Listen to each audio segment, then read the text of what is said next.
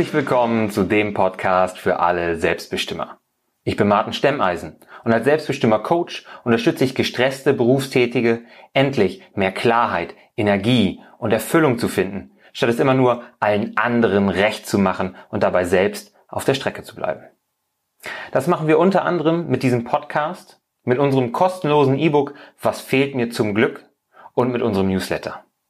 Außerdem bieten wir dir mit unserem Selbstbestimmer Coaching ganz individuelle Unterstützung dabei an, deinen inneren Kompass wiederzufinden, um deinen eigenen Wünschen und Bedürfnissen endlich die Aufmerksamkeit zu schenken, die sie verdienen. Denn nur so kannst du ein wirklich glückliches und selbstbestimmtes Leben führen. Mehr Infos zu unserem Coaching sowie den Link zu unserem kostenlosen E-Book findest du in den Show Notes. Indem sie es ständig allen anderen recht machen wollen, achten viele Leute nicht auf die Menschen und Dinge, die ihnen wirklich wichtig sind oder die ihnen gut tun würden. Das ändert sich oft erst viel zu spät, nämlich nach einem Warnschuss oder nach einem Schicksalsschlag. So ging es auch Tamara Schwab, die mit 24 Jahren im Fitnessstudio einen Herzstillstand erlitten hat, der ihr ganzes Leben verändert hat. Heute reden wir hier über ihr Speeddating mit dem Tod. Herzlich willkommen, Tamara. Hallo. Tamara, ich habe das gerade schon gesagt, äh, mit 24, wenn man an jemanden denkt, der 24 ist, ja, der so jung ist, da und, und sonst nichts über die Person weiß, dann geht man erst einmal davon aus, dass die vor Kraft strotzt, dass die auf der Höhe ihrer Gesundheit ist und ähm, dass die sehr wahrscheinlich nicht im Fitnessstudio umkippt und ganz kurz mal auch auf der Kippe steht. Ne? Du hast einen Herzstillstand erlitten. Kannst du dazu ein bisschen was erzählen? Wie ist es denn überhaupt so weit gekommen? Ähm, ja, sehr gerne. Äh, das Problem war, dass ich 2016 eine Herzmuskelentzündung bekommen habe, ähm, weil ich wahrscheinlich mal krank Sport gemacht habe.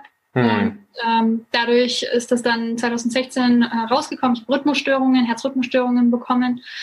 Und ähm, das hatte ich dann damals. Äh, ich war auch in Behandlung hm, zwei Jahre lang und äh, dann nach zwei Jahren hat sich irgendwie nicht mehr so viel getan anhand der Herzleistung und so weiter. Und dann hieß es, jetzt kann sie wieder Sport anfangen. Mhm. Ähm, das habe ich dann auch damals gemacht, weil ich war jemand, der sehr sportaffin war und äh, da auch immer sehr ehrgeizig war. Und dann habe ich angefangen und zwei Monate später hatte ich dann im Fitnessstudio Kammerflimmern. Ähm, Kammerflimmern ist, äh, da fängt das Herz, also das Herz kommt durch eine Herzrhythmusstörung aus dem Takt und mhm. fängt dann Zittern an. Und durch das Zittern pumpt es kein Blut mehr durch den Körper und man wird ohnmächtig. Und kurz darauf äh, entsteht dann der Herzstillstand. Also das Herz hört nach dem Zittern irgendwann ganz auf zu schlagen. Und das ist dieser klassische plötzliche Herztod. Mhm. Ähm, den ich damals hatte. Äh, ich bin damals Fahrrad gefahren im Fitnessstudio, also auf, den, also auf diesem Fahrrad, ja, ja. genau. Und äh, dann äh, bin ich dabei eben umgefallen und hatte aber das Glück, Gott sei Dank, dass da fünf Jungs da waren, die mir sofort geholfen haben. Ähm, es waren sogar zwei Medizin Medizinstudenten, äh, ein Polizist, äh, jemand, der das schon mal erlebt hat und die haben super gut reagiert. Ähm, das ist ja richtig Glück im Unglück. Absolut, ja, total. Also wenn die nicht gewesen wären, ähm, man sagt auch mit jeder Minute, die das Herz nicht schlägt und einem nicht geholfen wird und nicht reanimiert wird, ähm, sinkt die Überlebenswahrscheinlichkeit um 10 Prozent. Also das heißt, zum, ab sieben, acht Minuten kann man eigentlich schon, also ja. hat man fast kein Glück mehr, dass man überlebt. Ja. Und ähm, ja, ich hatte halt die Chance oder die ähm, hat das Glück, dass die mich sofort reanimiert haben, ohne da groß irgendwie drüber nachzudenken. Haben sie auch insgesamt äh, 45 Minuten lang gemacht, bis dann endlich der Krankenwagen da war. Und dann 45 Minuten? Ja, da ist ein bisschen was schiefgelaufen, glaube ich. ja, das glaube ich allerdings auch. Das ist, ja. also, oder war das irgendwo im Nirgendwo, dieses Fitnessstudio? Nein, nein, das war mitten in der Stadt, mitten in der Innenstadt. Von der 45 Minuten? Das gibt's ja gar ähm, nicht. Ich glaube, müssen die nicht, oh, ich weiß es gar nicht mehr, müssen die nicht unter 10 Minuten eigentlich ja. in der, im Stadtgebiet brauchen oder so? Ja, ja, normalerweise schon. Ähm, ich glaube, die waren auch, also das ist alles nur aus Erzählungen, habe ja. ich das erfahren, äh, ich glaube, es war auch schon jemand nach 20 Minuten oder so da, allerdings dann ohne Defibrillator, den ich ja gebraucht habe. Ähm, den Defibrillator im Fitnessstudio hat man nicht gefunden. Ähm, also es war, da war es dann wieder wahnsinnig viel Pech. Boah. Dann endlich der Notarzt oder der Krankenwagen, eins von beiden, da war und äh, mit Defibrillator und mich dann defibrillieren konnte zweimal, ähm, bis dann mein Herz soweit wieder selber geschlagen hat. Und ähm, ja, dann ähm, haben die mich ins künstliche Koma gelegt. Und aus dem aus dem Fitnessstudio gebracht. Das war auch nicht so einfach, weil es im fünften Stock war, als es passiert ist. Man konnte mich nicht mit dem, mit dem äh, Aufzug runterbringen, ja, ja. Mit, die, mit, der Feuerwehr über die Drehleiter nach unten gebracht werden. Ähm, bin dann ins Krankenhaus gebracht worden, war dann einen Tag im Koma und ähm, hatte dann das Glück, dass ich eben wieder wach geworden bin. Erstmal mit nicht mehr vorhandenen Kurzzeitgedächtnis. Hm konnte mich an nichts mehr erinnern. Ich war wie Dori von Findet Nemo und habe alle fünf Minuten das Gleiche gefragt. Ähm, und das hat sich aber dann Gott sei Dank nach drei Tagen auch erledigt und dann habe ich einen Defibrillator implantiert bekommen. Das war so das erste Erlebnis sozusagen. Wow, also mich schockt das mit diesen 45 Minuten sowas von. Ja. Ähm, wenn man schon mal, wir hatten vor einer Weile so einen Erste-Hilfe-Auffrischungskurs, wo dann halt auch ähm, Reanimation ja auf dem Plan steht, wo dann mit an der Puppe geübt wird und mhm. wie anstrengend es einfach ist, zwei Minuten ähm, Herzmassage zu machen. Ähm, das, wenn ich mir vorstelle, gut, dass das fünf Leute waren. Also das, ja. das ist ja, ist ja Wahnsinn. Absolut, Wahnsinn. ja, da hatte ich echt Glück. Und ähm, nach dem, ähm, also der, der, der Grund dafür war deine Herzmuskelentzündung. Und das heißt, die, äh, die war chronisch schon vor dem Zeitpunkt? Also ähm, das wusste man damals noch nicht. Also ja. man dachte eigentlich nach den zwei Jahren, die Entzündung ist wieder weg, weil normalerweise mhm. dauert es auch gar nicht so lange, wenn man sich schont. Und ähm, deswegen habe ich eigentlich so weitergemacht. Also hab, haben die sich auch keine Gedanken gemacht, dass ich wieder Sport anfange. Das Problem war aber wahrscheinlich, dass ich ähm, während diesen zwei Jahren äh, Narben am Herz gebildet habe. Okay. Also durch die Entzündung ähm, sind ja offene Stellen da, die verheilen wieder. Und durch dieses Verheilen, ähm, was halt nicht richtig gut funktioniert hat, mhm. ähm, sind Narben entstanden. Und diese Narben verursachen Herzrhythmusstörungen. Und die Herzrhythmusstörungen sind dann letzten Endes das Gefährliche. Also es gibt unterschiedliche Herzrhythmusstörungen. Ähm, jeder Mensch hat Herzrhythmusstörungen. Es gibt die ganz normalen, die jeder mal spürt. So ein Holpern, die spürt man teilweise auch gar nicht, mm, weil die halt einfach ganz normal sind. Und dann gibt's die gefährlichen, äh, die aus der Kammer kommen und äh, die den ganzen Takt sozusagen auseinander und durcheinander bringen ähm, vom Herz. Und das führt dann wiederum zu dem Kammerflimmern. Und genau das war bei mir der Fall. Also man hat das ein bisschen unterschätzt sozusagen. Ähm, ich habe die Narben anscheinend gebildet und beim Sport hat man ja einen höheren Puls und ja. dadurch passiert es schneller, dass man diese Herzrhyth Herzrhythmusstörungen hat. Und ähm, genau, so war das dann bei mir der Fall. Man hat auch damals noch nicht äh, es benannt als chronische Herzmuskelentzündung. Also mhm. auch damals, als der Herzstillstand passiert ist, war noch gar nicht klar, dass das eine chronische Herzmuskelentzündung ist, sondern man dachte ja gut, da waren jetzt einfach Narben da, das ist jetzt passiert und ich habe jetzt dann zukünftig einen Defibrillator und dann passiert das nicht mehr. Ja. Was aber zu dem Zeitpunkt noch eine Entzündung drin war und immer noch diese Herzmuskelentzündung da war, das ist dann tatsächlich erst nach einem halben Jahr später dann nochmal rausgekommen. Und ähm, das hast du ein Defi implantiert bekommen, aber mhm. du hattest auch nochmal einen zweiten Herzstillstand. Wann war der denn? War der noch, war der noch im Koma oder war das jetzt nachdem du auch entlassen worden bist? Das war tatsächlich das halbe Jahr später. Ah. ähm, ich bin, also ich hatte, ich hatte ja den Herzstillstand, danach bin ich auf Reha ganz normal für vier Wochen und ähm, dann bin ich wieder auf mein ganz normales Leben losgelassen worden. Ich habe ja. wieder gearbeitet, ich habe wieder Sport gemacht, weil ich auf der Reha schon wieder Sport gemacht habe und ähm, ja, und dann war eigentlich soweit wieder alles für die Ärzte in Ordnung. Ich habe aber schon gemerkt, dass es mir irgendwie nicht so dolle geht und bin dann nochmal zum anderen Arzt gegangen, äh, der dann sich das alles genau angeguckt hat, festgestellt hat, ja, da ist noch irgendwas. Hm. Wir müssen da doch nochmal nachschauen. Und dann wurde im, also im Januar war der erste Herzstillstand, im Juli äh, wurde dann nochmal eine Biopsie gemacht. Also es wurde Gewebe aus dem Herz entnommen mit einem Katheter und äh, hat nochmal nachgesehen, ob wirklich noch eine Entzündung drinnen ist oder nicht. Zwei Wochen später ähm, habe ich dann tatsächlich erfahren, dass noch eine Entzündung drin ist. Da war dann mhm. klar, okay, es muss eine chronische Herzmuskelentzündung sein und ich muss äh, ins Krankenhaus für fünf Tage und eine immunsuppressive Therapie starten. Das Problem ist bei einer chronischen Herzmuskelentzündung, dass ähm, ein, nicht mehr ein Virus, wie es am Anfang bei einer normalen Herzmuskelentzündung ist, der Auslöser ist, mhm. sondern ein äh, das, das fehlgeleitete Immunsystem. Also mein Immunsystem hat dadurch, dass die Herzmuskelentzündung viel zu lange in meinem Herz drin war, ja. irgendwann angefangen, auch noch gegen mein Herz zu arbeiten. Weil da war ja was Böses drin. Ja. Also sowas wie, es ist wie eine Autoimmunerkrankung wie Rheuma oder andere Autoimmunerkrankungen. Und die kriegt man nur in den Griff, wenn man mein Immunsystem einmal kaputt macht. Das hat man dann mhm. äh, damals gemacht. Bin fünf Tage erstmal ähm, stationär gekommen. Es sollte aber insgesamt über ein halbes Jahr gehen. Und ja, da habe ich dann nach dem dritten Tag in der Klinik schon gemerkt, dass mein Herz das gar nicht so cool findet. und äh, habe wieder Herzrhythmusstörungen bekommen und habe damals dann die erste Begegnung mit meinem Defi gemacht, den ich implantiert hatte. Ähm, der also die Begegnung, die war auch noch gar nicht so schlimm. Das war nur Überstimulation. Also der Defi hat zwei Stufen. Ja. Einmal eine Überstimulation, das fühlt sich an wie ein starkes Klopfen in der Brust. Also das ist nicht so schlimm. Ähm, und den richtigen Schock. Also den Schock, den man kennt, wenn man Grey's Anatomy zum Beispiel guckt und dieses Teil, diese Teile aneinander reibt, ja. den Menschen auf die Brust äh, hält und er fängt das Hüpfen an. So ungefähr war das dann bei mir auch eine Woche später, als ich schon aus dem Krankenhaus draußen war. Ähm, da war ich dann in Ibiza, weil wir im Urlaub waren und äh, der Arzt wollte damals die Therapie unbedingt noch vor dem Urlaub anfangen. Also haben wir die Therapie gemacht, danach bin ich in Urlaub gefahren und zwei Tage ähm, waren wir dort. Und dann im Frühstücksraum äh, habe ich wieder gefährliche Rhythmusstörungen bekommen, wieder Kammerflimmern und da habe ich dann das erste Mal so richtig Begegnung mit meinem Defi gemacht, der mich dann fünfmal geschockt hat.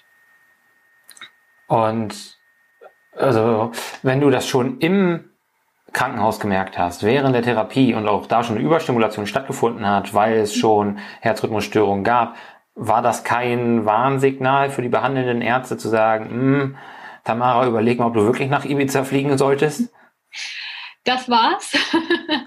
ähm, tatsächlich, da muss ich mich ein Stück weit in meine eigene Nase packen. Ähm, das war total blöd, weil ich, äh, also es hieß, das ist eine Wellnessbehandlung für mein Herz, das ist super gut für den, vor den Urlaub sozusagen, das alles noch zu machen. Dementsprechend habe ich mich darauf eingestellt, dass das alles gar kein Problem ist. Ja.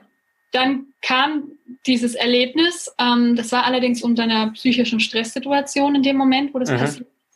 Und äh, dann hieß es von den Ärzten, vielleicht ist es doch nicht so gut, in Urlaub zu fahren. Für mich war das aber natürlich also das konnte ich nicht akzeptieren. Ich habe, das war ein 1000 Euro Urlaub, also wirklich eine Stange Geld für eine Woche. Ähm, ich habe mich wahnsinnig drauf gefreut und dann macht mir da was einen Strich durch die Rechnung. Das, das konnte ich einfach nicht akzeptieren. und ähm, ja, und dann habe ich hin und her überlegt und dachte mir, ja gut, aber das ist ja Erholung. Und da, wo das passiert ist, war da ja eine Stresssituation. Mhm. Vielleicht ist das gar nicht so schlecht. Und ähm, der Arzt meinte dann auch so, ja, vielleicht ist das wirklich gar nicht so schlecht, aber passen Sie auf und machen Sie langsam und so weiter. Und das haben wir auch tatsächlich gemacht. Ähm, es ist beim Frühstück passiert, also in keiner Stresssituation oder ähnlichem. Ja. Ähm, es, ja, letzten Endes, es hatte keiner damit gerechnet, dass es so dramatisch wird und dass dann auch noch mein Defi nicht richtig funktioniert. Warum sagst du nicht richtig funktioniert? Ich denke, der hat fünfmal geschockt, hast du gerade gesagt. Der hat fünfmal geschockt, ja, aber ähm, der konnte mich nicht wieder herholen. Also Aha. der hat fünfmal geschockt und hat dann einfach aufgehört. Und dann musste mein Freund einsteigen und äh, musste mich wieder reanimieren, bis ich wieder zu mir gekommen bin ähm, und ich dann ins Krankenhaus gebracht worden bin, etc. Also er hat zwar geschockt, aber man hat später herausgefunden, äh, dass die, das Kabel, was im Herz drin ist, nicht tief genug drin war. Und dadurch haben die Schocks nicht mein ganzes Herz erreicht und konnten die Herzrhythmusstörungen nicht beenden oder das Kammernflimmern nicht beenden. Wahnsinn. Da hat man schon so einen Eingriff und hat einen Defi, auf den man sich natürlich auch nicht verlassen will, aber der einem zumindest ein Gefühl von Sicherheit gibt, gerade auch wenn du davor ja schon Bekanntschaft mit ihm gemacht hattest, als er dann die Überstimulation gestartet hat, ähm, wo man dann denkt, alles klar, das scheint zu funktionieren, das Teil, ne? Und dann bei den gefährlichen Kammerflimmern ähm, oder gefährlichen Rhythmusstörungen hat es dann nicht gereicht, wie ja. es ähm, drin war, beziehungsweise wie es implantiert war. Das ist natürlich äh, Katastrophe. Da kannst du natürlich froh sein, dass dein Freund dich äh, auch so geistesgegenwärtig dann wiederbelebt hat. Ja, ja, absolut. Also, der hat da einen mega Job gemacht und ähm, super gut reagiert. Ich glaube, ich hatte auch Glück, dass er Ersthelfer im Unternehmen war und daher ähm, genau wusste, was er zu tun hat. Aber ja, es war mal wieder ähm, Glück im Unglück. Ja, und da sieht man auch mal wieder, wie wichtig das ist, ne? So, da, ja. du, wie sehr du auch davon profitiert hast in beiden Fällen, dass Leute da waren, die wussten, wie man reanimiert. Ähm, man hört es ja auch immer wieder, wenn man bei so einem Erste-Hilfe-Lehrgang ist oder so, dass viele Leute gar nicht helfen oder zu spät, ähm, weil sie sich nicht zutrauen und Angst haben, was falsch zu machen. Aber im besten Fall ist es Bess, äh, im, äh, im, Zweifelsfall ist es besser, ein bisschen Blut zu pumpen, als gar kein Blut zu pumpen. Also um Gottes Willen, ja, das ist ähm, diese Angst ist sowas von unbegründet, weil ich sage gerade raus, es ist scheißegal, was man macht, Hauptsache man macht was. Und ja. egal, ob die mir die Rippen gebrochen hätten, haben sie nicht mal. Die haben mich eine Viertelstunde, äh, eine, eine Dreiviertelstunde reanimiert und bei mir ist nichts gebrochen gewesen. Also man kann da schon auch ordentlich. Und selbst wenn es bricht, ist egal, einfach weiterpumpen, weil diese gebrochenen Rippen, das ist ein Witz im Vergleich zu einem Herz, was vielleicht nicht mehr pumpt, nicht mehr ausreichend dann zwischendrin pumpt und dann hat man bleibende Schäden. Also ja die Chance, so zu überleben, wie ich überlebt habe, lagen bei drei Prozent. 95, ja richtig, 95 Prozent aller Menschen, die einen Herzstillstand außerhalb des Krankenhauses haben, überleben gar nicht. Und dann gibt's noch die zwei Prozent, die mit bleibenden Schäden ähm, davon kommen, also die wirklich geistig dann behindert sind, weil sie einfach zu lange zu wenig Sauerstoff hatten. Also ja, das Problem ist, dass einfach ähm, viel zu selten Menschen reagieren und Einfach machen, einfach machen. Es ist egal. Man kann nur richtig was machen. Man kann nichts falsch machen. Tja, das ist auch nochmal ganz wichtig. Äh, auch so langweilig wie so ein Erste-Hilfe-Kurs auch ist. Aber dass man, also ist ja wirklich, ne? vor allem habe ich auch das Gefühl, dass man immer weniger machen soll. Also als ich ähm, ja. vor 12, 13 Jahren oder so ähm, die Erste-Hilfe-Schulung für den Führerschein hatte, da wurde einem noch sonst was erklärt. Ne? Und das soll man machen und so macht man den Verband und so. Und ähm, das gibt's alles gar nicht mehr. Jetzt heißt es immer nur abdecken, 112 anrufen, stabile Seitenlage, 112 anrufen. Das ist falsch, viel, beim Herzstillstand falsch. ja, beim Herzstillstand ist tatsächlich falsch. Das bringen sie einem auch noch bei. Aber so viele Dinge, so wie Verbände und, und Brüche und keine Ahnung was, das ist alles ähm, mit den neuen Leitlinien wohl immer weniger geworden mhm. für die Laien. Aber ähm, die Reanimation ist natürlich nach wie vor super wichtig und ja. wenn man so einen langweiligen Erste-Hilfe-Kurs auch über sich, nur über sich ergehen lässt, um da mal wieder aufgefrischt zu werden, was die wichtigen Dinge, stabile Seitenlage, Reanimation und so angeht, dann äh, kann das im Zweifelsfall wirklich auch ein Leben, ein Leben retten, ne? Absolut. Also wir haben uns auch, ähm, ich habe danach versucht, meine Helfer ausfindig zu machen. Mhm und haben uns dann auch, ich glaube, zwei oder drei Monate später alle zusammen nochmal getroffen. Und ähm, das war ein ganz besonderes Erlebnis für alle, also nicht nur für mich, sondern auch für sie, weil sie mich das erste Mal wieder, äh, ja, also das erste Mal lebend äh, gesehen haben und wir hatten eine wahnsinnige Verbindung, in, obwohl wir uns, also noch nie, wir haben uns noch nie unterhalten, ja. aber es war so eine extreme Verbindung da, weil wir einfach äh, wussten, wir haben da was die haben was ganz Tolles gemacht und, und sie haben mir ein Leben geschenkt, ein weiteres Leben im Prinzip. Also ich sage immer, ich bin jetzt in meinem dritten Leben nach zwei Herzstillständen ähm, und es ist ein ganz, ganz tolles Erlebnis, wenn man das schafft. Und von daher, ja, einfach machen. Und am besten auch gleich einen Auffrischungskurs, weil das ist ja, auch immer das Blöde, dass man nur einmal im Leben beim Führerschein diesen Kurs hat und dann war's das. Und ja, man weiß meistens 30 Jahre später nicht mehr unbedingt, wie das jetzt alles im Detail ging. Ne? Auf gar keinen Fall. Äh, und wie, ich das eben schon gesagt habe, ne, ich habe jetzt schon mehrere gemacht, ähm, aufgrund auch von diversen Ausbildungen und so, wo es immer noch mal wieder ähm, Vorgabe war, dass man einen aktuellen Kurs vorweisen kann oder nachweisen kann. Und es ändert sich da ja auch was. Ne? Also es ist jetzt nicht so, dass ich mit meinem alten Kurs jetzt was grundlegend falsch gemacht hätte, aber es ändert sich auch was und das ist auch wichtig, dass man das mitbekommt, wie es, weil es ja häufig auch vereinfacht wird. Ne? Wie kriegt man es besser hin? Wie nimmt man den Leuten die Angst und so? Und da ist es nochmal ganz gut, wenn man auch hin und wieder nochmal eine Auffrischung hat. Wie gesagt, auch wenn ich der Meinung bin, dass das nicht der spannendste Teil des Tages war, wenn man acht Stunden bei so einer mhm. Auffrischung sitzt oder so, aber es ist wichtig. Es muss gemacht werden. Und jetzt hast du auch ähm, dir diese Erlebnisse zum Anlass genommen, da mit anderen Leuten drüber zu sprechen, unter anderem eben mit uns, denn es geht ja auch ganz klar darum, darüber zu sprechen, seine Grenzen zu kennen. Kannst du ein bisschen mhm. was darüber erzählen? Warum, was Grenzen für dich vorher waren und wie sich deine Einstellung oder deine Wahrnehmung der eigenen Grenzen auch ähm, durch die Herzstillstände verändert hat? Mhm. Ähm, es hat viel verändert. Äh weil das grundlegende Problem an der Herzmuskelentzündung ist, dass man ähm, krank Sport macht, krank in die Arbeit geht, äh, krank, äh, also seine, seine Grenzen nicht akzeptiert. Man ist mhm. krank und man kann vielleicht gerade nicht ähm, so, wie man normalerweise kann und man muss es akzeptieren. Und äh, das habe ich nie gemacht. Also ich bin ein ja, wahnsinnig ehrgeiziger Mensch und ähm, ich musste immer fünf Sachen gleichzeitig machen. Ich musste immer besser sein als die anderen. Ich musste immer mehr machen als die anderen, damit ich weiter vorankomme und schneller vorankomme. Und äh, naja, das schafft man natürlich nur, wenn man dann auch nicht die Zeit, wo man krank ist, verplempert, in Anführungsstrichen, mhm. sondern auch da dann noch was macht und ähm, sich auch keine, keine Ruhe gönnt. Also ich hatte Wochenenden gab es bei mir nicht. Also ich habe entweder gelernt oder Sport gemacht oder äh, war auf Moderationen. Also ich, ich habe äh, moderiert nebenbei, Events moderiert. Mhm. Habe das dann noch am Wochenende gemacht, neben meinem Vollzeitstudium. Und dann habe ich ja auch später mal wieder, habe ich dann noch Vollzeit gearbeitet. Also es hat sich dann ab, äh, also ja, habe ich dann gewechselt sozusagen vom Bachelorstudium zum äh, Hauptjob. Und ähm, das war genau die Gefahr. Also ich habe nie auf mich gehört, ich habe nie meinen Körper irgendwie beachtet und, und auf den gehört. Und ähm, das hat sich immens verändert. Also ich versuche jetzt deutlich mehr auf meinen Körper zu hören und auf die Grenzen, die mir mein Körper zeigt. Das heißt nicht, dass ich nicht Herausforderungen annehme. Also mhm.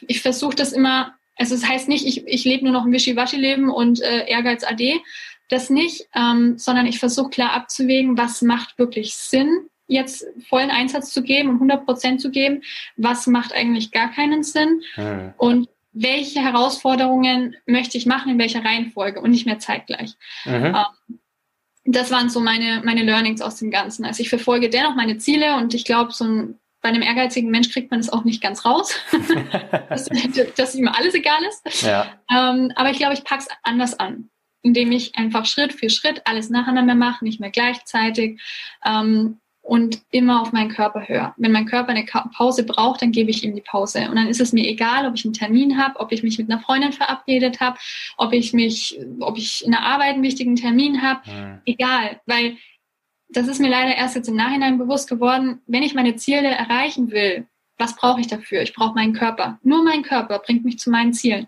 Wenn mein Körper keinen Bock mehr hat, dann werde ich niemals an meine Ziele kommen. Und ähm, die Erkenntnis hat mir gezeigt, okay, ich muss, ich muss auf meinen Körper hören. Es bleibt mir nichts anderes über, weil anders werde ich nie, werde ich nie zu dem kommen, was ich möchte und was ich mir vorstelle. Und das unterschreibe ich auch total. Bei uns hier bei Potenzialperlen haben wir ja diese Philosophie, dass es vier Bereiche für ein selbstbestimmtes Leben gibt. Gesundheitlich, Beziehung, zeitlich und beruflich. Und dass die gesundheitliche Selbstbestimmung auch einfach die Basis ist. Ne? Wenn man ja. in keinem gesunden Körper lebt, dann fällt es einem schwer, sein Leben in vollen Zügen zu genießen und auch da Vollgas zu geben, wo es einem persönlich wichtig ist. Absolut. Ähm, jetzt hast du gesagt, du hörst mehr auf deinen Körper oder du rätst auch Leuten mehr auf ihren Körper zu hören. Und wir haben auch gerade schon darüber gesprochen, wie super wichtig das Wissen über Herzmuskelentzündung ist, weil das auch so fatale Folgen haben kann. Was sind denn die Symptome von einer Herzmuskelentzündung, wenn es darum geht, auf seinen Körper zu hören und das so gefährlich ist? Woran erkenne ich denn, dass ich eventuell eine habe? Wo kommt die her und ähm, wie beuge ich dem vielleicht auch vor? Ja, ähm, also grundsätzlich herkommen tut sie, ähm, indem ich krank bin, also irgendein Virus in mir drin habe oder auch ein Bakterium, das mhm. gibt's auch. Meistens ist es äh, die klassische Grippe oder Erkältung, die halt noch irgendwo in einem drinnen ist und ähm, man macht beispielsweise Sport. Mhm. Und durch den Sport ist ja der Kreislauf angeregt, dadurch ähm, geht alles schneller im Körper und äh, diese Viren können dann übers Blut zum Beispiel transportiert werden Richtung Herz. Und dann bleiben die im Herz drinnen und knabbern sich da fest. Und dann ähm, knabbern sie sich da peu à peu ins Herz rein und dadurch entsteht die Entzündung. Das ist normalerweise so der, der klassische Verlauf einer Herzmuskelentzündung. Mhm. Merken tut man das, indem man, also die klassische Müdigkeit erstmal, diese Antriebslosigkeit, ich komme nicht mehr aus dem Bett, ich will nur noch schlafen. Ähm, ich weiß, das ist auch eine Nebenwirkung von vielen anderen Dingen. Ja, leider. Das kann man immer mal schlecht deuten. Ne? Ja, zu viel Ferien, äh, Serien gucken, das kann dann auch schon ein Grund sein. Ähm, ja. Aber man, man, man, kennt sich ja. Und wenn man merkt, das bin nicht mehr ich, ähm, dann sollte man zumindest mal diesen Hintergedanken haben, dass es sowas sein könnte. Vor allem, wenn man vielleicht Sport gemacht hat und sich nicht noch eine Pause gegönnt hat. Man sagt, ähm, wenn man Sport, äh, wenn man wenn man krank ist und Fieber hat, sagt man mindestens zwei Wochen nach Ende Fieber noch Pause, bis ich wieder mit Sport anfange. Hm. So, so ungefähr die Leitlinie. Ja. Ähm, und wenn ich weiß, oh, da habe ich irgendwann mal das nicht eingehalten, das sollte auf jeden Fall schon mal, ja, der Fokus auf Herzmuskelentzündung schon mal da sein, dass ich einfach mal schon ein bisschen als Hintergedanken habe. In manchen Fällen ähm, ist es auch so, dass man Herzrhythmusstörungen eben bekommt. Das war bei mir so. Ich, ich habe es gemerkt, nicht in Form von Herzrhythmusstörungen, sondern in Form von dem Druck auf, auf der Brust. Also mhm. es war ich konnte nicht mehr richtig durchatmen und ich war die ganze Zeit rastlos. Also ich war die ganze, ich konnte, ich war die ganze Zeit unter Strom. Ich konnte gar nicht mehr, ich bin gar nicht mehr runtergekommen, wenn ich mal in der Arbeit zum Beispiel war oder so. Also ja. abends oder morgens bin ich nicht aus dem Bett gekommen und tagsüber war ich die ganze Zeit, oh, noch was, was muss ich noch machen, was muss ich noch machen. Ähm, ja, das waren so, das sind so Anzeichen äh, dafür in meinem Fall zum Beispiel. Ja. Es gibt aber auch Möglichkeiten wie ja, man kriegt Wasser in den Beinen. Auch das ähm, ist so ein Anzeichen dafür, dass mit dem Herz irgendwie was nicht stimmt. Ähm, genau. Also das sind so die, die klassischen Symptome. Genau. Ja. Gut, also da scheint es einige zu geben. Ne? Und Vorbeugen hast du ja gerade auch schon mehr oder weniger indirekt angesprochen. Ne? Vorbeugen ist sich schon, wäre Vorbeugen. Ne? Ja, sich die Pause gönnen. Also wenn der Körper krank ist und er halt einfach keine Kraft hat, weil er gerade mit irgendwas kämpft, dann nicht unbedingt noch ins Fitnessstudio oder ähm, nicht unbedingt in die Arbeit. Ich meine, mein Gott, es ist, das, es wird mittlerweile verpönt, wenn man krank ist und sagt, ich gehe jetzt nicht in die Arbeit, weil ich habe Erkältung. Dann ja. wird man ja teilweise schon blöd angeguckt. Ähm, aber es kann ja dein Leben retten. Also von ja. daher, unsere Großmütter haben es uns immer gepredigt, äh, macht nicht krank Sport und äh, da ist was dran. Auf jeden Fall. Und das ist auch gerade bei bei Erkältung so, so tückisch, ne? Weil man ja. ist ja nicht todkrank, wenn man eine Erkältung hat. Es sei denn, es ist die gefährliche Männergrippe. Da äh, leidet der eine oder andere natürlich gewaltig dran. Aber an einer richtigen Grippe, da, da sind die Leute natürlich mal schnell aus, außer Gefecht. Ne? Und eine richtige Grippe, wenn man einen richtigen Grippevirus hatte und mal wirklich zwei, drei Wochen total krank war, dabei drei Kilo abgenommen hat, da fangen die Leute auch automatisch langsamer mit an. Das letzte Mal, dass ich eine, eine richtige Grippe hatte, da war ich drei Wochen irgendwie auch richtig außer Gefecht und habe bestimmt noch zwei, drei Wochen danach gebraucht, bis ich beim Sport überhaupt wieder Intensität Intensität bringen konnte, weil ich einfach direkt noch kaltschweißig ja. war am Anfang. Aber eine Erkältung, wo man ein bisschen Schnupfen hat, vielleicht ein bisschen Husten hat oder so, das ist äh, auch so ein bisschen das Heimtückische, weil man sich gar nicht so krank fühlt, aber weil man halt krank werden kann, wenn man jetzt ähm, zu stark Gas gibt, ne? Ja, absolut. Und auch man, man, also ein weiterer Punkt, selbst wenn ich noch gar nicht krank bin, ähm, bei mir war es so, ich war halt, ich war nonstop. Ich hatte keine Pause. Ich hatte keinerlei Erholung für mich. Und dadurch habe ich auch nicht mitbekommen, dass ich krank geworden bin. Also dieser Virus, den ich in mir drin hatte, ich kann mich da nicht dran erinnern. Mhm. Ähm, vermutlich war der einfach in mir drin und es ist nicht ausgebrochen, weil ich meinem Körper nie diese diese Ruhe gegeben habe, wo er Zeit hat, dann mal krank zu werden. Man kennt ja. das ja aus dem Urlaub. Ich gehe in Urlaub und ich werde krank. Ja. Ja, weil er Zeit hat, der Körper, ähm, damit dann zu, äh, zu kämpfen.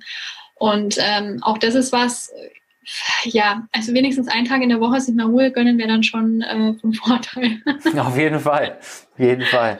Das ist richtig, richtig wichtig, dass wir auch unsere Akkus aufladen, denn es gibt ja. auch einfach viel zu viele Leute da draußen, ne, die im Beruf gestresst sind, die sich zwischen den einzelnen Stühlen irgendwie vierteilen, weil sie einen Job haben, einen Partner haben, vielleicht auch Kinder haben, noch andere Verpflichtungen haben und was dabei am ehesten auf der Strecke bleibt, sind halt sie selber und dabei eben die eigene Gesundheit, aber auch die eigenen Wünsche und die eigenen Ziele. Ne? Ganz häufig sieht man es, dass Leute ähm, sich für andere aufopfern oder halt auch total in den Dienst des Jobs stellen und die eigene Gesundheit da hinten ansteht. Ähm, das ist total gefährlich.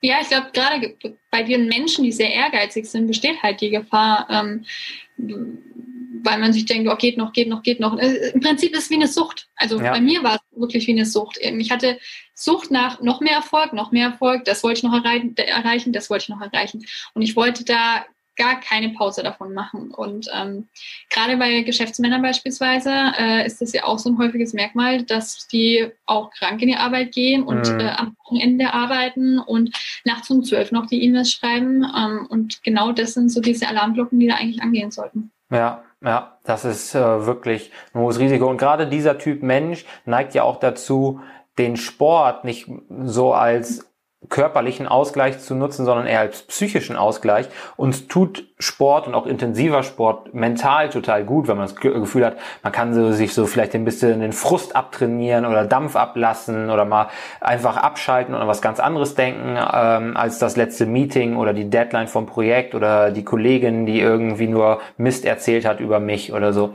Aber dass das für den Körper trotzdem Stress ist und dass der Terminstress und der Stress durch den Streit mit dem Partner und der Stress durch den Sport alles in den gleichen Eimer kommt, das wissen viele gar nicht, weil sich halt für den Kopf erstmal gut anfühlt, eine Stunde geschwitzt zu haben. Aber der Körper ist halt nur unter Strom und dem fällt es schwer, auch mal wieder was zu reparieren. Ne? Der, der wird einfach von allen Seiten auch beschossen. Ja, ja, ich glaube auch, das Problem ist bei ehrgeizigen Menschen, dass dann der Sport auch kein Ausgleich ist, sondern da messe ich mich dann auch nochmal. Mhm. Da will ich dann noch schneller sein bei der Joggingrunde oder besser sein als der und der. Und da ist genau. es, habe ich wieder Leistungen im Prinzip, die ich dann erbringe. Ja, genau. Und dann stehen sie ruckzuck doch 23 Stunden am Tag unter Strom. Und das ist auch was, was du gesagt hast, ne? So dieses Leben auf der Überholspur, ich kenne nur Vollgas, das war das, was du ähm, gemacht hast bis zum Herzstillstand und auch ähm, da mehr drauf achten musstest, bis du halt deine Grenzen zwangsläufig kennengelernt hast, ohne dass du sie ausloten wolltest. Und das waren jetzt diese körperlichen Grenzen, ne, wo der Körper gesagt hat, alles klar, bis hierhin und nicht weiter. Das Herz macht das so nicht mehr mit, weil du hast in der Vergangenheit nicht drauf gehört und dadurch sind deine Grenzen auch einfach enger geworden, niedriger ja. geworden, weil du hast nicht mehr so viel leisten können oder kannst jetzt durch die chronische Herzmuskelentzündung auch nicht mehr so viel sportlich, körperlich leisten, wie die Tamara es konnte, die noch keine Herzmuskelentzündung hatte. Ne?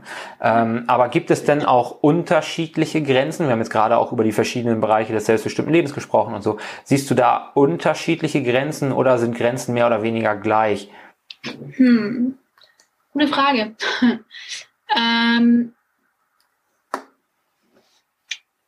ich glaube schon, äh, dass es ziemlich ähnliche Grenzen sind. Also mhm. ähm, ja, bei mir war es jetzt zum Beispiel so, wenn ich jetzt mit, mit Familie oder Freunde, ich habe die meistens nach hinten angestellt, also erstmal kam Job oder, oder Moderation beispielsweise, ja. dann kamen die äh, Uni-Partys und so. Das ist, also es war immer klar, was äh, ja. in der Reihenfolge ist. Ähm, jetzt ist es anders, also jetzt äh, achte ich, oder jetzt ist immer Familie und Freunde auf Prio 1 und mhm. das andere kommt dann danach. Ähm, aber auch da versuche ich Grenzen zu ziehen. Also wenn ich merke, ich hatte jetzt zum Beispiel diese Woche das so, ich habe irgendwie, hat, hat nicht mehr drüber nachgedacht und hatte, ich glaube, vier Treffen mit Freundinnen vereinbart diese mhm. Woche. Ja, kann dann in Stress ausarten. Ähm, und dann war klar für mich, okay, nee, das, das ist zu viel. Äh, ich sage da jetzt äh, ein, zwei Treffen ab, weil es mir einfach zu viel wird. Ich renne nur hin und her, ich bin wieder nur unterwegs. Ähm, das ist einfach too much. Also auch da versuche ich irgendwo meine Grenzen ähm, zu finden, zu merken, okay, was tut mir noch gut, bis wohin und wo stresst es mich einfach. Und dann versuche ich auch da eine Grenze zu ziehen. Also auch in diesem, in dem Bereich Beziehung oder Freundschaft, auch da mhm. habe ich eine gewisse Grenze, ähm, wo ich merke, bis dahin tut es mir gut und alles, was drüber ist, damit geht es mir nicht mehr gut, damit stress ich mich. Mhm. Das da bin ich auch konsequent und sage, nee, sorry, lass es uns verschieben, ähm, sei mir nicht böse, aber ich packe es halt einfach nicht mehr. Und ich glaube, das ist auch vollkommen legitim. Also für mich ist eigentlich meine Grenze immer, fühle ich mich gestresst oder nicht. Egal ja. in welchem Bereich. Genau. Okay. Und würdest du sagen, dass es da viel Verständnis von Freunden und Familie für gibt, weil sie auch deine Geschichte natürlich kennen? Oder werfen dir da Leute auch vor, dass du dadurch sprunghaft bist, vielleicht sogar ein bisschen egoistisch, dass du mhm. ähm, sagst, Mensch, nee, sorry, lass uns verschieben, es, es wird mir einfach diese Woche alles zu viel? Ja, also ich glaube schon, dass das eine Gefahr ist. Ähm, ich sag mal, ich habe den Bonus in Anführungsstrichen, äh, dass mir das, äh, dieses, diese schlimmen Erlebnisse, dass mir die passiert sind, ja. ähm, weil da jeder aufhört. Also mhm. ja, jeder, der mir jetzt ähm, nahe steht, also die Spreu hat sich schon vom Weizen getrennt, so in den, in den vergangenen Jahren. Also ja. ich habe schon gemerkt, absolut. Also es gibt einige Freunde, die habe ich nicht mehr, ähm, weil es die haben sich nicht mehr für mich interessiert oder es ist ihnen zu viel tatsächlich geworden mit meiner Krankengeschichte. Mhm. Sind psychisch vielleicht nicht damit klargekommen, äh, dass da die Freundin kurz vorm, ähm, ja, kurz vorm Tod steht äh, und sind dann weniger geworden. Und die Menschen, die jetzt noch da sind, die wissen das, ähm, denen ist klar, dass ich ein gewisses, gewisses Risiko habe, dass ich auch nicht mehr das zeigen kann, was ein normaler Mensch zeigen kann oder erbringen kann und ähm, haben da dann schon Verständnis. Und wenn sie kein Verständnis haben, ganz ehrlich, dann äh, bin ich da mittlerweile so rigoros und sag du, okay, dann bist du keine Freundin oder bist du kein Freund, ähm, wenn du dafür kein Verständnis hast, weil ich mache es nicht, weil mir langweilig ist oder weil ich da, weil ich halt einfach keinen Bock habe, sondern weil ich merke, dass es mir als Mensch einfach nicht mehr gut tut. Und hey, wenn das keiner versteht, sorry. Das finde ich auch super wichtig. Viel zu viele Leute haben nämlich Angst davor, ihre eigenen Grenzen durchzusetzen und auch mal Nein zu sagen, weil sie glauben, sie könnten anecken, anderen auf den Füße treten. Was denken die dann bloß? Äh, auch Mensch, das ist voll egoistisch von mir. Aber sie schaden damit sich selbst. Ne? Sie machen es den anderen zu lange recht und leiden dabei selber, ne? weil sie Angst haben, ähm, dass es da negative Konsequenzen haben könnte und nehmen dafür andere negative Konsequenzen aber in Kauf, dass sie ausgelaugt sind im besten Fall oder dass sie gesundheitliche Schäden davon tragen im schlimmsten Fall. Ja. Und ich finde es einfach total wichtig, dass Leute einen gesunden Egoismus leben. Egoismus hat einen total schlechten Ruf meiner Meinung nach, mhm. bräuchte er gar nicht haben, weil es auch wichtig ist, wenn ich mich um die Menschen und Dinge kümmern möchte, die mir am Herzen liegen, dann muss ich mich zuerst um mich selbst kümmern. Das ist mhm. total wichtig und dann funktioniert das auch. Ne? Ja, es ist auch Erziehungssache. Also Erziehungssache mhm. gegenüber meiner Umgebung, weil ja. wenn sie es immer gewöhnt sind, dass ich nicht Nein sage und dass ich zu allem Ja sage und es dann auch durchziehe, dann ähm, sind die erstmal vor den Kopf gestoßen, wenn ich das plötzlich nicht mehr mache. Klar, ja. weil sie einfach anders gewöhnt sind. Ähm, ich glaube, bei mir sind sie mittlerweile einfach daran gewöhnt, weil ich es jetzt schon oft genug gemacht habe oder sie halt mitgekriegt haben, dass es mir wieder nicht gut geht. Und ja. Äh, ja dann trotzdem keiner, der dir nahe steht und der dir wichtig ist. Und ich glaube auch, dass ganz häufig, wenn uns Egoismus vorgeworfen wird, auch auf der anderen Seite Egoismus im Spiel ist. Ähm, wenn du sagst, du handelst aber Egoismus, äh, egoistisch, sorry, dann liegt es häufig daran, dass sie ihren eigenen Willen nicht bekommen. Mhm. Den hätte es jetzt gut in den Kram gepasst, sich mit dir zu verabreden und zu treffen oder denen hätte es jetzt gut gefallen, wenn man XY gemacht hätte, einen Gefallen getan hätte, wie auch immer. Und weil das jetzt nicht passiert, werfen sie dir Egoismus vor und mhm. ähm, realisieren manchmal gar nicht, dass sie selbst egoistisch sind. Ja, das ähm, stimmt. Das ist ein guter Ansatz. Absolut. Und hast du denn da irgendwelche Warnsignale, wenn du sagst, dass du dich zu gestresst fühlst? Merkst du das an irgendwas? Gibt es das was, woran du es festmachst? Ja, also ähm, diese Rhythmusstörungen oder Rhythmusstörungen grundsätzlich, die sind bei mir nie komplett weg gewesen, sind nie mhm. weggegangen. Ähm, die kommen immer, wenn, also die kommen manchmal einfach so, ohne dass es irgendwie einen Auslöser gibt. Ähm, das ist aber für mich immer Alarmsignal, weil da ist man so unruhig. Ähm, da, die kann man nicht wegdenken. Also ja. die sind präsent, die sind da und die kann man nicht wegschieben. Ähm, und das ist für mich immer klar, ähm, wenn ich die habe, dann versuche ich langsam zu machen, dann mache ich keinen Sport oder sonst irgendwie was. Und ähm, dann gibt's auch die Herzrhythmusstörungen, die durch Stress entstehen, äh, wo ich auch weiß, okay, Feierabend bis hierhin und nicht weiter. Ähm, oder wenn ich nicht ruhig schlafen kann, wenn ich die ganze Zeit irgendwie hibbelig bin. Äh, mhm. Äh, das sind für mich immer so an, also so, so Anzeichen, wo ich mir denke, huh, jetzt musst du mal wieder ein bisschen zurückschrauben, ein bisschen auf dich achten. Was passt gerade nicht in deinem Leben oder in deinem Alltag, was dir dein Körper gerade wieder zeigt? Also es sind eigentlich auch wieder alles Körpersymptome sozusagen. Ja, ja, und das ist ja auch äh, total spannend, ne, weil Körper und Geist so sehr zusammenhängen. Das ist auch psychischer Stress, körperlich aufhorchen lassen kann, weil wir dann schlecht schlafen oder ähm, weil wir hohen Blutdruck haben oder so und, und umgedreht. Ne? Wenn es uns körperlich nicht gut geht, dann geht es uns häufig auch mental nicht so gut, was ja auch der Grund ist, warum viele Leute äh, Sport als Ventil nutzen, damit sie sich mental besser fühlen. Und also die Verknüpfung ist da auch ganz wichtig, dass halt in beide Richtungen geht. Ne? Absolut, ja. Ich glaube, in, in der heutigen Gesellschaft äh, beachtet man den Körper viel zu wenig. So, also außer man macht halt Sport, okay. Also mhm. ich muss meinen Körper achten, meistens, damit ich gut aussehe. Also mhm. mittlerweile ist ja eher so der Punkt, damit ich äh, gut gebaut bin, äh, nicht dick werde und so weiter. Mhm. Und nicht dieses, ich tue das für meinen Körper, damit ich nicht krank werde und damit es mir gut geht, damit, damit ich in dem Ausgleich bin. Ja das, ich glaube, in unserer Leistungsgesellschaft hat das einfach einen ganz anderen Stellenwert eingenommen mittlerweile. Ja, Schönheitsideale sind da einfach ein großes Thema. Ne? Wenn man sich anguckt, wie Unterwäschemodels aussehen oder so, egal ob Mann oder Frau, da wird einfach ein klares Bild ähm, transportiert. Aktuell sind das die eher trainierten Leute. In den 90ern waren die alle spindeldürr. Wer weiß, wohin sich das entwickelt, aber das ist das aktuelle Ideal, dass das eher sportlich, athletische Frauen und Männer sind, die man in den Werbungen sieht.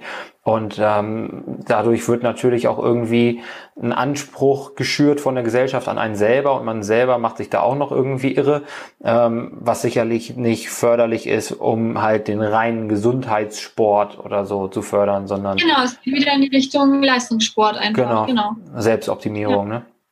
Ähm, ja, was auch nicht immer verkehrt ist, wenn man es für sich tut, weil auch, auch Sport ist besser, auch ehrgeiziger Sport ist sicherlich gesünder als gar kein Sport, bis zu einem gewissen Maß. Ab irgendeinem Punkt dreht sich das immer um. Es gibt immer zu viel von etwas. Genauso gibt es auch zu viel ja. Sport. Das ist ganz klar, das ist auch ganz wichtig. Aber ähm, es ist schon unterm Strich wichtig, dass man auf Sport und Ernährung achtet, auch wenn die ähm, Motivationen manchmal die falschen sind, weil sie von außen kommen und nicht von innen. Ich glaube, dieses gesunde Mittelmaß, also das habe ich jetzt halt auch festgestellt in den vergangenen Jahren, ähm, damit wäre ich immer am besten gefahren. Mhm. Immer das gesunde Mittelmaß, in dem man sich nicht gestresst fühlt. Ich glaube, das, ja. ist, das ist eine super Leitlinie für sich selber, sich zu, ähm, das immer wieder in, in, ins Gedächtnis zu rufen, okay, wo bin ich gerade in der Skala und äh, stresst es mich. Diese ja. zwei Parameter.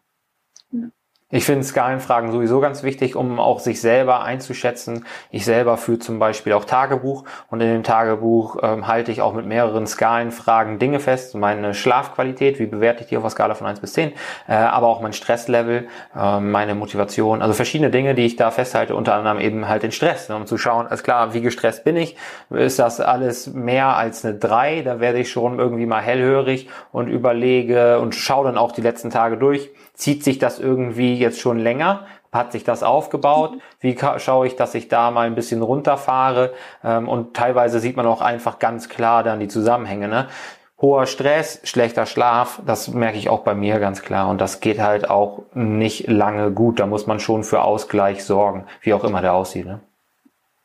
Der wichtige Punkt, glaube ich, ist da einfach Achtsamkeit. Ne? Also du mhm. gehst achtsam mit dir um und mit deinem Leben um und beobachtest, beobachtest das wirklich und äh, ja, der normale Mensch, der macht halt einfach und denkt dann nicht weiter drüber nach. Und am Ende, ja, kommt dann so eine Diagnose oder was auch immer, ja. ähm, dann gezwungen bist nachzudenken. Genau, ja, das ist das auch aus dem Intro, ne, was wir gesagt haben, dass viele Leute warten zu lange äh, und erinnern erst ja. was, wenn es eigentlich zu spät ist, nachdem es irgendwie einen Warnschuss gab oder auch einen ja. Schicksalsschlag. Ne? Und du hast so einen Warnschuss bekommen oder man kann es sogar fast schon Schicksalsschlag nennen, so eng wie das bei dir war und so, so klein wie auch die Chance auf Überleben war. Ich stelle mir vor, dass das ein Riesenschock war, ähm, dann im Krankenhaus aufzuwachen und so und die Ärzte legen einem nahe, runterzuschrauben.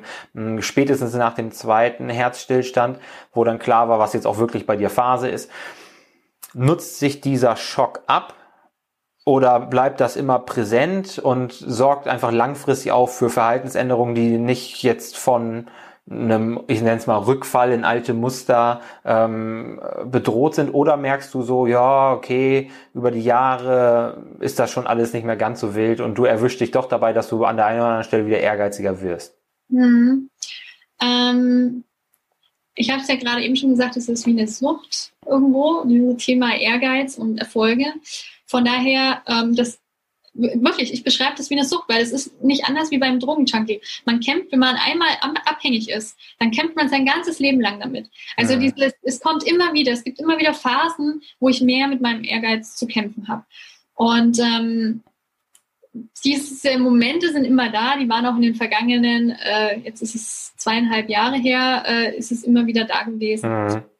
Ähm, ich habe bei dem ersten Herzstillstand also der erste Herzstillstand, der war für mich eigentlich gar nicht schlimm.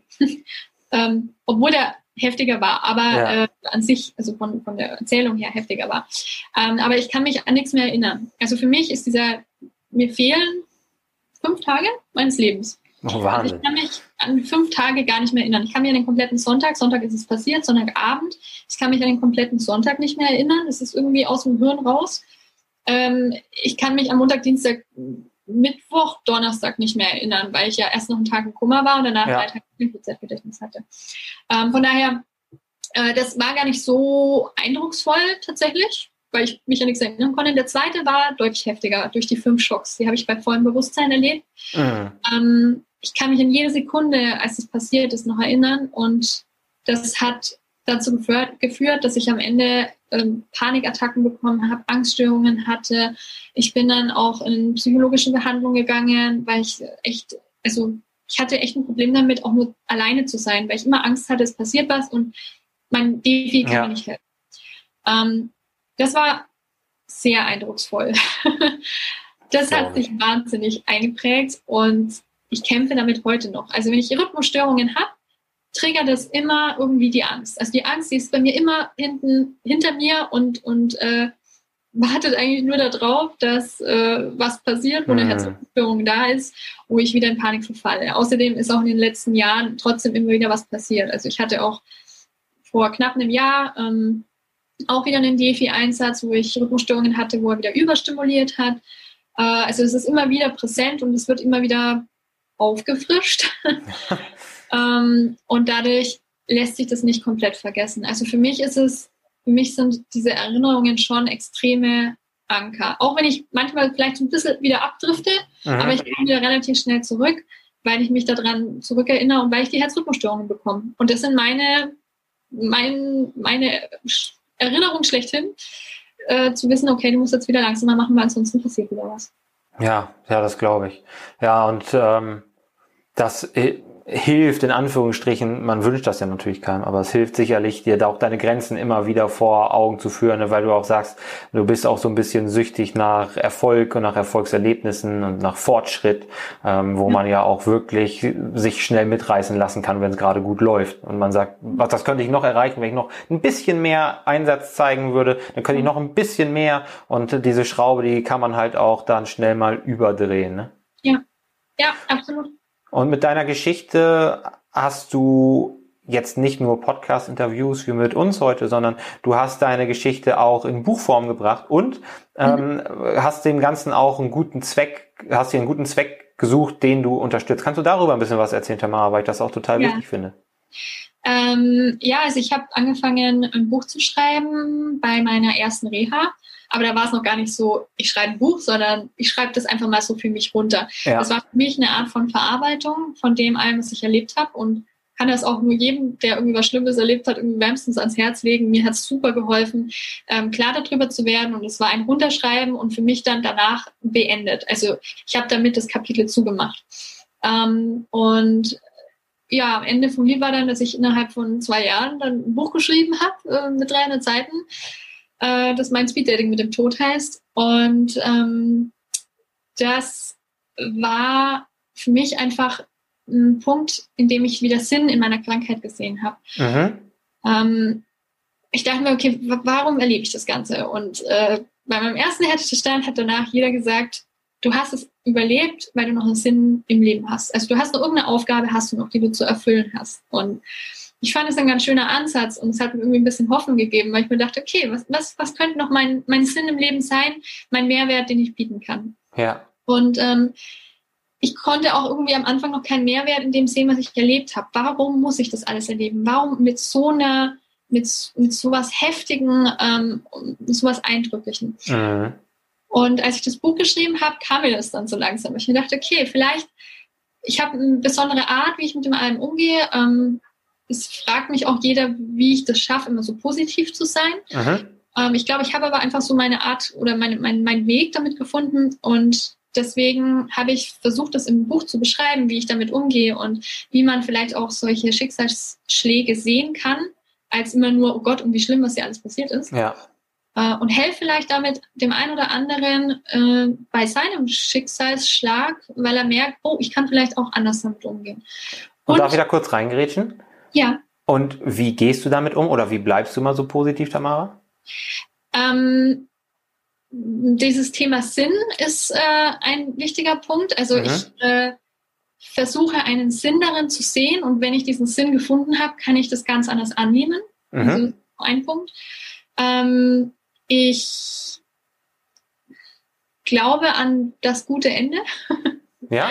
Ich bin felsenfest davon überzeugt, dass ich mit meinem Kopf, mein Kopf kann ganz viel steuern bei der ganzen Sache. Ich bin überzeugt davon, ähm, ich glaube, dieses Wissen einfach oder diese, diese Erkenntnis, die hilft mir da total, ähm, mit dieser ganzen Sache umzugehen. Weil ich weiß, ähm, wenn mein Kopf überzeugt davon ist, dass ich das hinkriege, dann schaffe ich das auch. Weil ich das in meinen vorherigen Erlebnissen mit meinem ganzen Ehrgeiz, habe ich das auch, diese, diese Erfahrung immer gemacht. Wenn ich es will, wenn ich es wirklich will, dann schaffe ich es. Und genauso Fall. ist es bei der Krankheit auch. Wenn ich es wirklich will zu bekämpfen, dann tue ich alles dafür, dass ich es schaffe. Und diese, da ist diese Hoffnungslosigkeit weg. Also ich, mhm. ich begebe mich gar nicht in diese Rolle Opfer, sondern ähm, ich versuche das Beste aus meiner Situation zu machen und glaube daran, dass alles auch seine positive Seite hat und habe fleißig gesucht, habe letzten Endes auch es gefunden in Form dann meines Buches zum Beispiel, ähm, was eine positive Sache daraus war und mich selber auch beobachtet habe, gemeinsam mit meiner Psychologin, wo ich sage, ich habe durch die Krankheit so viel gelernt und mhm. bin so viel stärker geworden. Es war eine Prüfung, die mich, also ich glaube, es gibt fast nichts Schlimmeres äh, zu erleben, wo ich mir denke, okay, wenn ich das jetzt geschafft habe, dann kann mich eigentlich nichts mehr schocken. Ja. Und äh, ja, das sind so meine positiven Aspekte, die ich versuche mir immer wieder vor Augen zu halten. Ich gehe auch sehr sarkastisch mit meiner Erkrankung um und sehr ironisch. Also das beschreibt, also mein Buch ist sehr sarkastisch geschrieben, ähm, aber das ist mein Umgang damit und es macht es irgendwo ein Stück weit einfacher, damit umzugehen. Darf nicht zu viel sein, aber wieder so das gesunde Mittelmaß. Ja. Und äh, ja, das sind so meine, mh, hm, meine Geheimtipp, sage ich mal, wie ich jetzt mit dem Ganzen umgegangen bin. Finde ich großartig. Da ist auch, wie gesagt, für ganz viele andere Leute was dabei, was du eben auch meintest, die auch andere Lebenswege, Schicksalsschläge haben, Hürden, vor denen sie stehen, ja. ähm, wie man mit denen umgehen kann. Von daher großartige Tipps, die du hier noch ähm, raushaust. Da kann man wirklich noch was von lernen. Und jetzt hast du halt diesen besonderen Weg gegangen, dass du äh, bist diesen besonderen Weg gegangen, dass du auch ein Buch darüber geschrieben hast und äh, dir gedacht hast, damit kannst du auch was Gutes tun. Und da habe ich dich ja. dann unterbrochen. genau, richtig. Äh, einmal für Menschen, die selber Schicksalsschläge erlebt haben und zum anderen auch Menschen davor zu warnen, äh, ja, so sorglos mit seinem Körper umzugehen. Mhm so wie ich es getan habe. Also ich wäre dankbar drum gewesen, wenn ich so ein Buch mal vor die Nase bekommen hätte, der mir zeigt, äh, das kann auch, äh, dein Verhalten kann auch zu so etwas führen. Ähm, das waren diese zwei Antriebspunkte und ähm, dann habe ich es veröffentlicht und in dem Zuge wollte ich aber auch noch ein Stück weit was zurückgeben, mhm. weil ich einfach wahnsinnig viel bekommen habe in den letzten zwei Jahren an Unterstützung, an guten Worten, an lieben Menschen, ähm, ja, also an, an ganz vielen positiven Dingen. Und ich möchte das ein Stück weit zurückgeben und es war meine, mein Beschluss sozusagen, dass ich noch eine kleine Charity-Aktion ins Leben rufe äh, und habe Ketten und Armbänder selber produziert und T-Shirts und Hoodies, verkauft die ähm, auf einer Website und mit dem kompletten Erlös und auch mit einem Teilerlös meines Buches. Ähm, der komplette Erlös geht an den Verein Kinderherzen. Äh, das ist ein Verein, der sich für herzkranke Kinder und Jugendliche oder auch junge Erwachsene einsetzt, mit Operationen, mit ähm, Bildung in, in anderen Ländern, äh, Forschung. Also die machen zum Beispiel auch eine, ähm, ein, ein Forschungsprojekt zu Herzmuskelentzündung bei Neugeborenen. Okay auch super spannend. Ähm, ja, und es ist ein ganz, ganz toller Verein, äh, die mein Herz im Sturm erobert haben. Und äh, deswegen äh, habe ich mich dann dafür eingesetzt und bin dabei, mit dieser Aktion äh, Geld zu sammeln für herzkranke Kinder. Großartig. Wie heißt diese Aktion? Wo findet man mehr von der? Äh, die Aktion heißt Respect Your Limits, ähm, weil ich eben auf der anderen Seite auch über das äh, Thema Herzmuskelentzündung aufmerksam machen möchte. Mhm. Deswegen Respect Your Limits, akzeptiere deine Grenzen und überschreite sie nicht immer krampfhaft. Ja. Ähm, und die Homepage heißt www.respectyourlimits.de. Respect mit C, das schreibt man ganz gern falsch. Ähm, und dort gibt es die Produkte und äh, da kann man dann die Produkte erwerben und damit dann spenden für Kinderherzen. Großartig. Finde ich ganz tollen Zweck, ähm, den du dir da rausgesucht hast, weil er nicht nur ein guter Zweck ist, von denen es ja auch so viele gibt und so viele unterstützungswürdige, sondern der auch ähm, wie die Faust auf, aufs Auge passt, was deine persönliche Geschichte angeht. Und so schließt sich dann auch der Kreis, ne? wie man ähm, der Herzmuskelentzündung und anderen Herzerkrankungen im besten Fall vorbeugen kann oder Betroffenen helfen kann mit dieser Charity-Aktion. Finde ich wunderbar. Und wo findet man auch noch mehr von dir, wenn jetzt Leute dazugehört haben und gesagt haben, ja, von Tamara möchte ich gerne mehr erfahren. Wo kann man mehr von dir lesen oder sehen? Ähm, ich bin in Instagram äh, relativ oder vor allem äh, aktiv. Da heiße ich its.tamara.schwab, also its.tamara.schwab. Ähm, oder in, in Facebook, äh, das ist verknüpft mit Instagram. Ja. Also wenn man kein Instagram hat, dann kann man auch auf Facebook ziemlich viel mitbekommen. Da einfach unter Tamara Schwab. Und ähm, ja, da findet man, glaube ich, relativ viel äh, über mich. Man kann auch über respectyourlimits.de gehen, da findet man dann auch die ganzen Profile, das ist vielleicht ein bisschen einfacher. Und ähm, genau, ja, da erzähle ich immer wieder so mein Leben und was noch passiert, weil es ist ja alles noch nicht zu Ende bei mir. Und ähm, zum Glück ist es noch nicht zu Ende, Tamara. Das muss man ja auch nein, ganz klar sagen. Nein, ja, es ist so nicht zu Ende. Aber die Krankheit könnte zu Ende sein. ja, das stimmt. Das würde ich dir wünschen. Das stimmt wohl.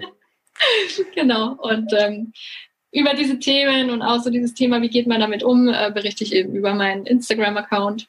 Und ähm, ja, vielleicht äh, hat ja der ein oder andere Lust, da mal vorbeizuschauen. Auf jeden Fall. Und um es den Leuten so einfach wie möglich zu machen, verlinken wir auch alles hier in den Show Notes. Sowohl ähm, die Seite deiner Charity-Aktion als aber auch dein Instagram-Account, Facebook-Seite und auch dein Buch. Ganz natürlich auch dein Buch, dass man da möglichst ähm, ohne Umwege hinkommt und nicht in den Weiten des Internets verloren geht. Tamara, vielen, vielen Dank für deine Geschichte, für deine Zeit, die du dir genommen hast, um sie mit uns zu teilen und auch den Leuten nochmal zu sagen, wenn ihr krank seid, bleibt mit dem Arsch zu Hause und ähm, schaut, dass ihr eure Grenzen respektiert und nicht immer ähm, total Vollgas gebt, weil damit kann man auch gegen die Wand fahren. Tamara, vielen, vielen Dank für deine Zeit und danke für das tolle Interview. Sehr gerne. Danke. Tschüss. Du hast gehört, wie wichtig deine Gesundheit ist und wie schnell es aber auch geht, dass man sich zwischen den einzelnen Stühlen vierteilt und selbst als erstes auf der Strecke bleibt, während Beruf, Familie, Partner und andere Verpflichtungen die höchste Priorität in deinem Leben haben. Und das kann so nicht weitergehen. Du musst auch auf dich und deine Gesundheit und auf deine Wünsche achten. Und dabei helfen wir dir mit unserem Selbstbestimmer-Coaching.